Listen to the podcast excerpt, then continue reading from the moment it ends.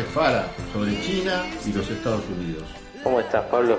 En otras charlas hablamos de China y los Estados Unidos la semana pasada y había quedado, entre otros, pendiente un gran tema que tiene que ver, luego de que nos explicara él, con todos los matices que tiene esta relación, que abarca todo, no solamente lo comercial, sino también lo militar, lo social, lo tecnológico, pero más o menos habíamos desmenuzado eso, ¿no? Quiero que actualices un poco la información, si hay alguna novedad en estos últimos días que afecten a esta información que nos diste la semana pasada, pero también cumplir con el tema que había quedado pendiente, que era esta relación entre estos dos gigantes, cómo afecta a los no tan gigantes que están en el mundo y a los países más pobres, entre los que debemos incluir a la Argentina sin ningún tipo de eufemismo, ¿no? entre los más pobres y subdesarrollados del mundo. Bueno, contanos un poco. Mira, para, para arrancar hoy, mira, ya por el siglo XIV, 1360 y pico, Marco Polo fue, a partir de capitales venecianos de su familia, el primero en aprovechar lo que después se conoció como la ruta de la seda, teniendo en cuenta que el esquema de, transporte, de logística, la tecnología y demás distaba mucho de lo que es en la actualidad.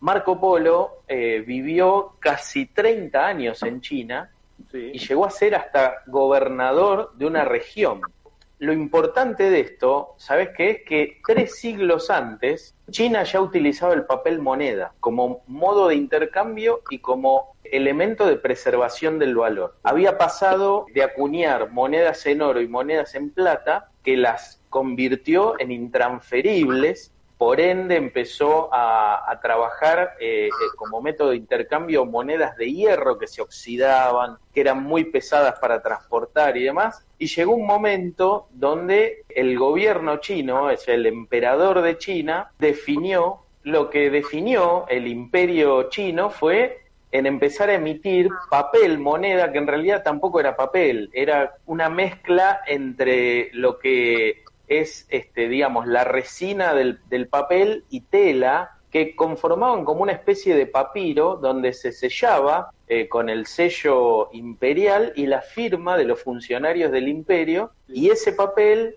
eh, significaba un determinado valor en oro y en plata para, para la época en que Marco Polo era gobernador este, en China, estaba el emperador Kublai Khan, que tenía su origen mongol, era la época del predominio de los mongoles en China, y llegó un momento donde a partir de una crisis económica muy importante de escasez que tuvo China, eh, en el siglo posterior, el gobierno chino decidió empezar a emitir papel moneda por sobre la capacidad de acuñación de, material tangible como era el oro y la plata. Entonces, ¿qué sucedió? El papel que empezó a emitir el gobierno chino empezó a dejar de tener valor. O sea, ¿a qué voy con todo esto?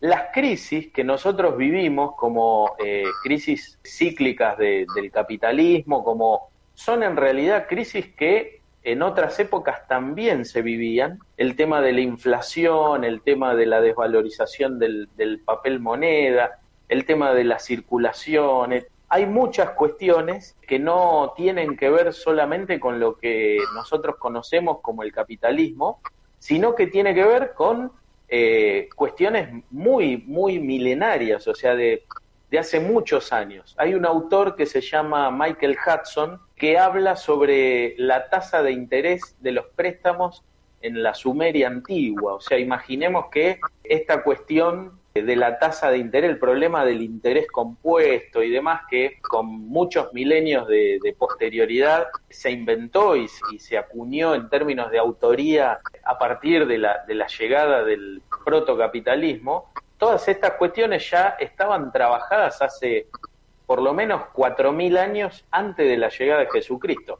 Y con lo de esta cuestión que planteaba de China y del papel moneda y la desvalorización y las crisis, me meto directamente en una cuestión eh, que hoy quería, quería comentarte. Digo, si Argentina era un país eh, deudor o acreedor, eh, desde la perspectiva de la importación y la exportación de capitales. Bueno, pero yo me quiero meter sobre el tema de deuda sobre PBI. Y en esa materia, y por, por eso empecé hablando de esta cuestión de China, eh, vos tenés que en cuatro actores de la economía global concentran el 80% de la deuda externa a nivel mundial.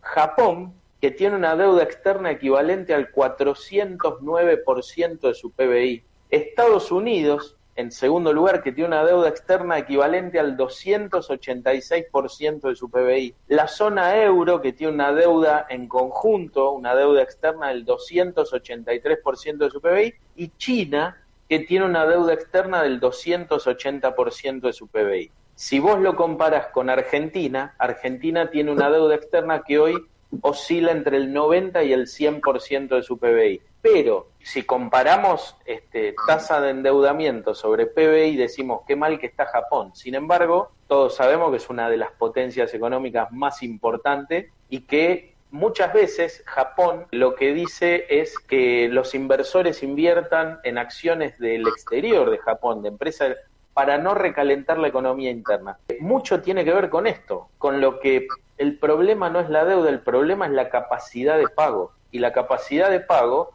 se sustenta en la capacidad de producción, la capacidad de producir bienes y servicios, la capacidad de incrementar el PBI per cápita. ¿Y de qué depende? Tiene que ver con un problema central que no, es, no se reduce solo a la inversión, sino que se, tiene que ver en vinculación directa con la inversión, en la capacidad que un país tenga en, en, cuanto a lo que es la agregación de valor. Y la agregación de valor tiene que ver con el desarrollo científico-tecnológico y sobre todo con la capacidad que tenga la población para producir riqueza, para que esa riqueza tenga, además de una producción dinámica, una capacidad de distribución equitativa.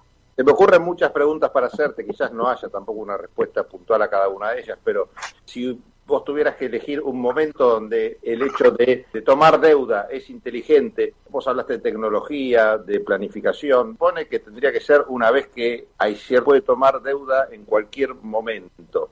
Porque nosotros, sin esta tecnología, sin esta capacidad de pago, hemos adquirido continuamente deudas como para, en realidad, no producir, sino pagar la misma deuda.